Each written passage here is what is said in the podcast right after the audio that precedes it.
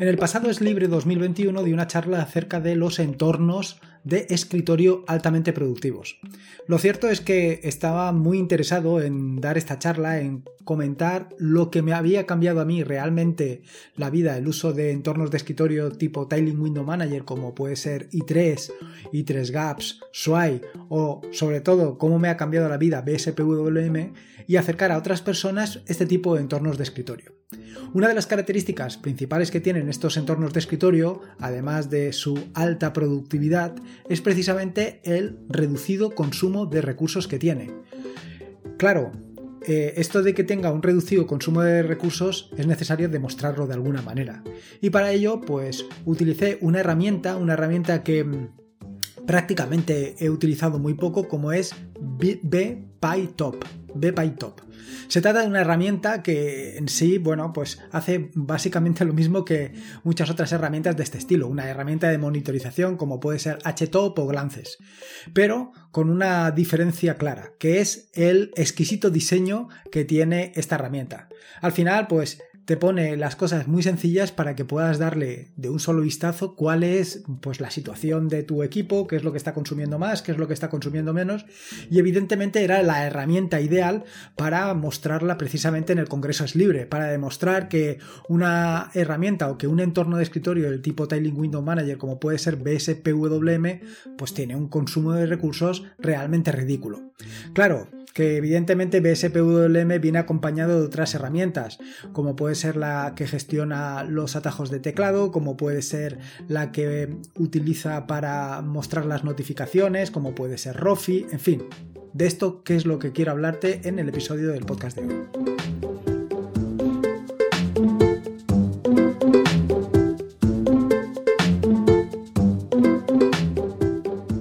Soy Lorenzo y esto es atareado.es. Este es el episodio número 294, un podcast sobre Linux y Open Source. Aquí encontrarás desde cómo disfrutar al máximo de tu entorno de escritorio Linux hasta cómo montar un servidor web, un proxy inverso, una base de datos o cualquier servicio que puedas imaginar, ya sea en una Raspberry, en un VPS o en cualquier servidor. Vamos, cualquier cosa que quieras hacer con Linux, seguro seguro que la encontrarás aquí. Bueno, como te decía un poco en la introducción, durante el pasado Es Libre 2021 di una charla acerca de los entornos de, de escritorio, los entornos altamente productivos. Y como digamos como continuación a aquella charla, pues quiero comentar un poco eh, la analogía que hice sobre el tema de los, eh, ahora no me saldrá, de los entornos de escritorio comparados con las cocinas. Sí, es muy probable que esto te llame mucho la atención o que por lo menos te choque, pero la verdad es que eh, lo preparé mientras estaba preparando el congreso de Es Libre 2021, pues encontrar esa analogía, encontrar ese punto, me hizo ver las cosas desde otra perspectiva, una perspectiva completamente distinta. Y esta perspectiva es precisamente la que te quiero acercar ahora. Luego te hablaré, no te preocupes, sobre BPyTop, HTOP y Clances, pero primero quiero que le des una vuelta a esto, una pensada. Y es que al final em, un entorno de escritorio es un poco como una cocina, como tu propia cocina, una, tu cocina que durante todos estos años has estado em, convirtiendo en esa herramienta que tienes que utilizar para hacer pues, tu comida o para hacer lo que quieras. Y esta analogía viene de la siguiente manera. Cuando tú entras en un apartamento, por ejemplo, un apartamento que tenga cocina, y llegas allí, es muy probable que pues te encuentres completamente perdido. Te encuentres completamente perdido porque no sepas exactamente dónde se encuentran pues los cubiertos, dónde se encuentran las sartenes, las ollas, dónde se encuentran incluso los fogones, dónde, bueno, los fogones eso es de la época de Maricastaña, pero vamos, la vitrocerámica o lo que estés utilizando. Vaya, que estás completamente perdido. Eso el primer día que llegas. El segundo día que ya estás en el apartamento, pues es muy probable que ya tengas localizado las cosas.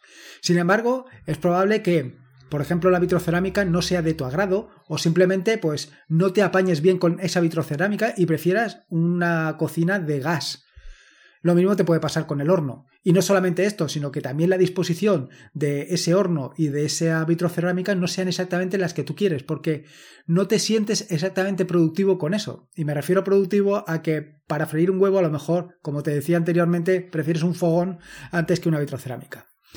Lo mismo sucede con el resto de cosas. Pues a lo mejor a ti te gustaría que las sartenes estuvieran en otro sitio, O simplemente que vaya, las patatas en lugar de guardarlas eh, encima de la mesa, pues estuvieran en un cajón o la forma que tú quieras.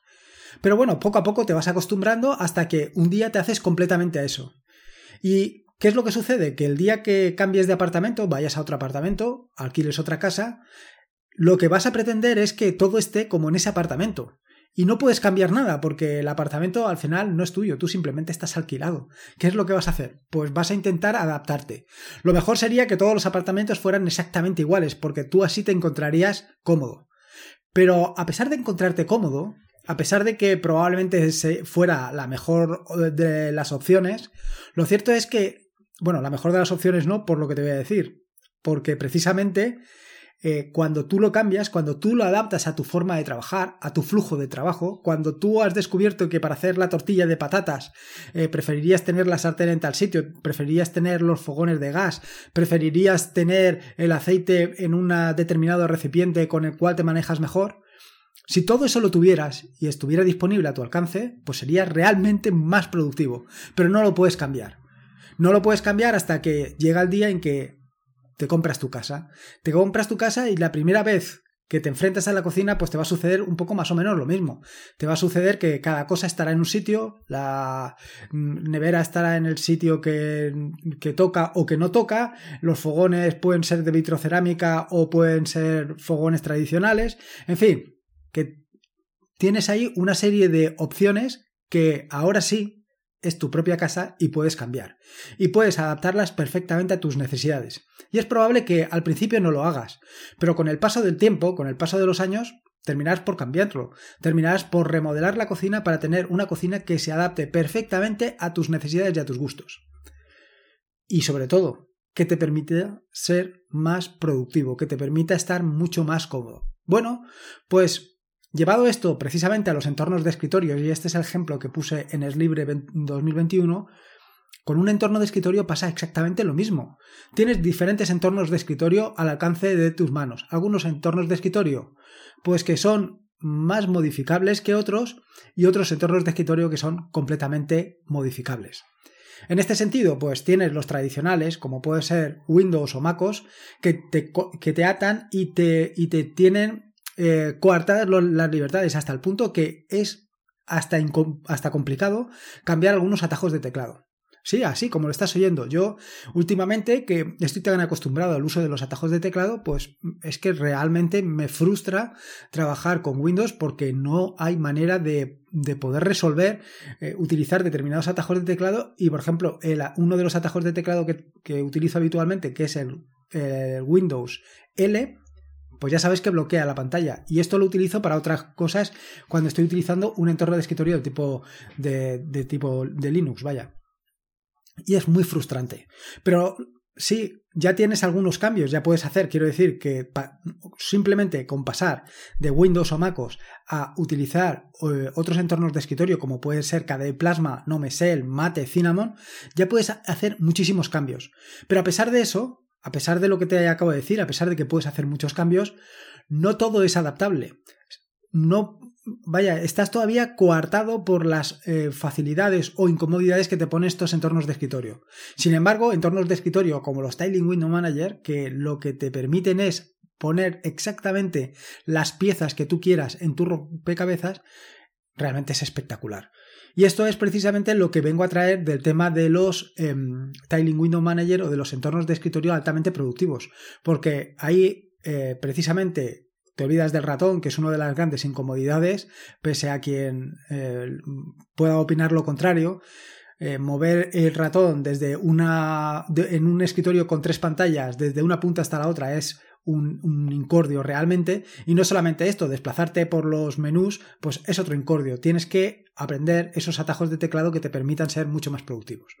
En fin, que todo esto es lo que conté inicialmente en el... Bueno, todo esto no, conté muchas más cosas, pero vaya, sí que quería traer esta reflexión, esta analogía entre los entornos de escritorio y las cocinas, porque me resulta muy atractiva. Me resulta muy atractiva en tanto en cuanto, pues haces una defensa de lo que... Una defensa, vaya, más que una defensa, haces una apología de lo que es un entorno de escritorio que en otros eh, sistemas operativos no lo vas a tener. Y esto sí que es una buena razón. Esta es muy buena razón para realmente venirte a GNU Linux, para venirte al mundo Linux, para venirte a los entornos de escritorio que realmente te permiten, pues, trabajar al mil por cien. Dicho esto, eh, y después de prácticamente 10 minutos en el que te he estado intentando transmitir esta pasión que tengo yo por los Styling Window Manager, te quería hablar de tres herramientas. La primera de las dos, bueno, básicamente a colación precisamente de los entornos de escritorio Styling Window Manager, que lo que te permiten es tener un consumo de recursos mínimo. Es decir, lo podrías tener perfectamente en un VPS o en cualquier otro servidor porque eh, básicamente el gasto o el consumo de recursos es ridículo y puedes aprovecharlo. Lo podrías tener perfectamente en una Raspberry. ¿Qué te voy a decir? Lo podrías tener donde quisieras o lo puedes tener donde quieras. Quiero decir que al final por 3 o 4 megas a lo mejor vas a poder tener un entorno de escritorio y un entorno de escritorio realmente productivo. Te lo digo de verdad. Bueno, como te decía, la primera de las herramientas de las que te quiero hablar, de estas de monitorización, para demostrarte que efectivamente, como te digo, un Tiling Window Manager como puede ser BSPWM tiene un consumo de recursos realmente reducido, es BPyTop, escrito BPY Top. Bueno, estarás muy acostumbrado a esto de los entornos de bueno, de los entornos de los monitorizadores de recursos, como puede ser Top, HTOP, eh, Glances incluso, o otros, eh, otros aplicaciones de esta. Una de las características que, vaya, más me han llamado la atención y precisamente por la que lo llevé al Congreso de Libre 21, fue precisamente lo vistoso que es lo sencillo que es y además em, las posibilidades de mostrar de una manera muy sencilla, muy atractiva y sobre todo que entra muy bien por los ojos es e, e, esta herramienta. La verdad es que a mí me impresiona muchísimo. Es de esa ese tipo de cosas que siempre he hecho en cara a la comunidad de desarrolladores, que al final pues hacemos aplicaciones que sí, que son realmente útiles, que son realmente, que van al grano, que son productivas, pero vaya, que tienen un déficit de diseño importante. En este caso, en el caso de BPyTop, eh, es justo todo lo contrario. Se trata de una aplicación que además tiene un, aspecto de, de, un juego. Es más, el menú de inicio es está inspirado en juegos. Tiene soporte completo para ratón. Eh, permite el uso de los, de los, botones del ratón perfectamente. Eh, es súper, eh, como te digo yo, te permite navegar entre las distintas ventanas que conforman Bepa Top, te permite navegar de una manera súper sencilla. Y una vez dentro de cada una de las ventanas puedes acceder a las distintas opciones que te ofrecen simplemente pulsando algunas teclas. Por ejemplo, para em, navegar entre los distintos procesos que están corriendo en tu sistema es tan sencillo como mm, desplazarte al panel en el que se encuentran todos los procesos que están corriendo y una vez allí simplemente te desplazarías hacia la memoria que están utilizando, utilizando las teclas de cursor y allí ya puedes cambiar el orden en el que se está mostrando. Y ahí sería precisamente donde te darías cuenta del el reducido consumo de recursos que tiene herramientas como puede ser BSPWM o como puede ser otras de las que utiliza eh, este gestor de este gestor de ventanas vaya, que está muy por debajo del terminal que habitualmente utilizo yo, que es Kitty, o de otras herramientas como por supuesto es cualquiera de los navegadores. No solamente esto, sino que además te permite, pues, eh, de un solo golpetazo, por así llamarlo, eh, matar un proceso, un proceso que tengas ahí enquistado, pues con un solo eh, botonazo, por así decirlo, puedes enviarle una señal para que el proceso se detenga. ¿Qué más cosas te puedo contar de esta herramienta? Eh, pues, eh, entre otras, te puedo decir que eh, todo lo que es los gráficos que se muestran son adaptativos, son responsive. Se adaptan perfectamente al tamaño de pantalla que tengas. Bueno, perfectamente siempre y cuando la pantalla tenga unas dimensiones mínimas, porque si no cumple esas dimensiones mínimas no se va ni siquiera a mostrar. Además de esto, entre otras de las características que tiene, tiene, por ejemplo, cuestiones como que te muestra las velocidades de lectura y escritura de los discos, permite el uso de temas, y esto, evidentemente, como te he dicho, se trata de una herramienta totalmente atractiva, totalmente, vaya, que está bien diseñada, y esto de poder soportar eh, temas, pues está muy interesante, está muy interesante.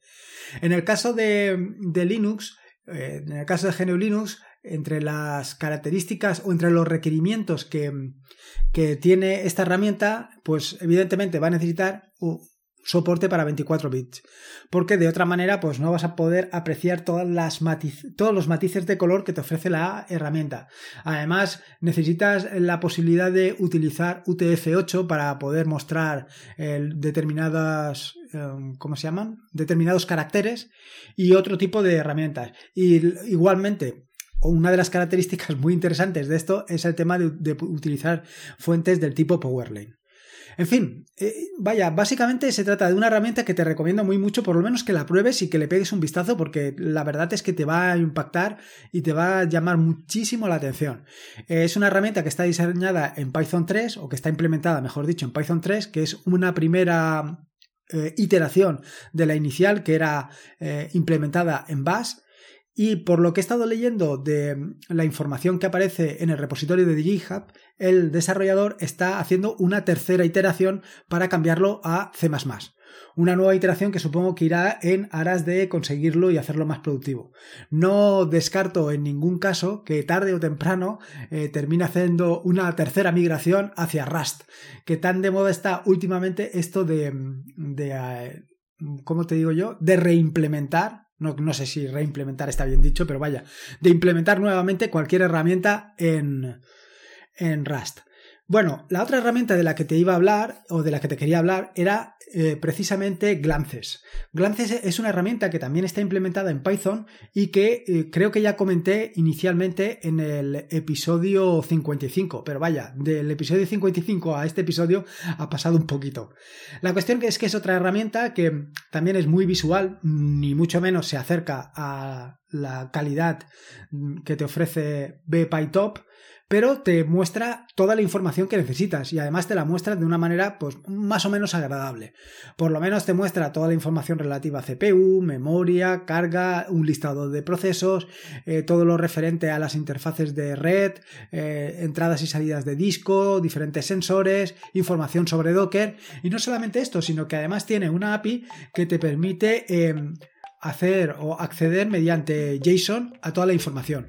Además, otra de las características muy interesantes es que, primero, tiene una interfaz web con la que te podrías relacionar y no solamente esto, sino que además te permite exportar todas las estadísticas tanto a CSV como a InfluxDB, Cassandra, eh, RabbitMQ, Elasticsearch, en fin, que tienes más posibilidades que posibilidades de hacer de todo. Y luego por último, la última de las herramientas que te quería hablar y que básicamente es la que estoy utilizando yo eh, habitualmente es HTOP. ¿Y por qué HTOP? Pues básicamente porque HTOP está prácticamente en cualquier entorno de. Bueno, en cualquier entorno, no, en cualquier sistema eh, con el que te vayas a enfrentar. Es mucho más sencillo que instales HTOP que probablemente instales Glances o que instales BPyTop. Más que nada porque para instalar cualquiera de las otras, pues vas a tener que eh, utilizar los repositorios de Python, los paquetes de Python, vas a tener que utilizar pip para poder instalarlas. Y esto pues no siempre está al alcance de todo el mundo o al alcance de cualquier servidor. Lo cierto es que HTOP es uno de esos clásicos dentro de Top y toda la, eh, como te digo, dentro de, la, de toda la familia de tops, HTOP, BTOP, en fin, como los quieras llamar, dentro de toda la familia, pues HTOP yo creo que es uno de los clásicos y que también te permite de una manera bastante sencilla, bastante cómoda y bastante práctica demostrarte información acerca de pues todos los procesos que están corriendo actualmente en tu sistema. Y de la misma manera que te conté en el sobre BPyTop o sobre Glances, aquí también tienes información disponible de pues prácticamente todo de lo que está sucediendo en tu sistema y de una manera relativamente sencilla. Simplemente, vaya, vas a poder ver toda la información relativa a CPU, memoria, procesos que están corriendo de una manera, pues eso, más o menos visual. Por supuesto que he ido de más a menos. Hemos empezado en BPyTop, pasando por Glances para terminar en HTOP. Y en este mismo sentido sería pues un poco los acabados que vas a encontrar. Eh, digamos que el top valga la redundancia, sería BPyTop y el último de todos pues sería HTOP. Pero tienes que tener en cuenta que no todos están siempre disponibles en cualquier sitio, así que esto es algo que tienes que tener en cuenta. Y esto es un poco lo que te quería contar, aparte de la analogía que te he hecho sobre el mundo de los Tiling Window Manager, pues te quería traer un poco, sobre todo PyTop, para que le pegues un vistazo, que le puedas exprimir un poco, sacarle un poco el jugo y puedas disfrutar. Y poco más quería decirte, simplemente espero que te haya gustado este nuevo episodio del podcast y si puedes, pues te agradecería una valoración, ya sea en iVoox o en Apple Podcast, para a conocer este proyecto, tu proyecto, y que más gente pueda disfrutar del mundo de GNU Linux, eh, vaya, allende los mares, como dicen. Te he dejado un enlace en las notas del podcast para que te sea más sencillo ayudarme con el tema de las valoraciones. Recordarte que este es un podcast de la red de podcast de sospechosos habituales, donde puedes encontrar fantásticos y maravillosos podcasts. Puedes suscribirte a la red de podcast de sospechosos habituales en feedpress.me barra sospechosos habituales. Y por último, y como te digo siempre, recordarte que la vida son dos días y uno ya ha pasado. Así que disfruta como si no hubiera mañana y si puede ser con Linux y en este caso con B Top, mejor que mejor. Un saludo y nos escuchamos el próximo lunes.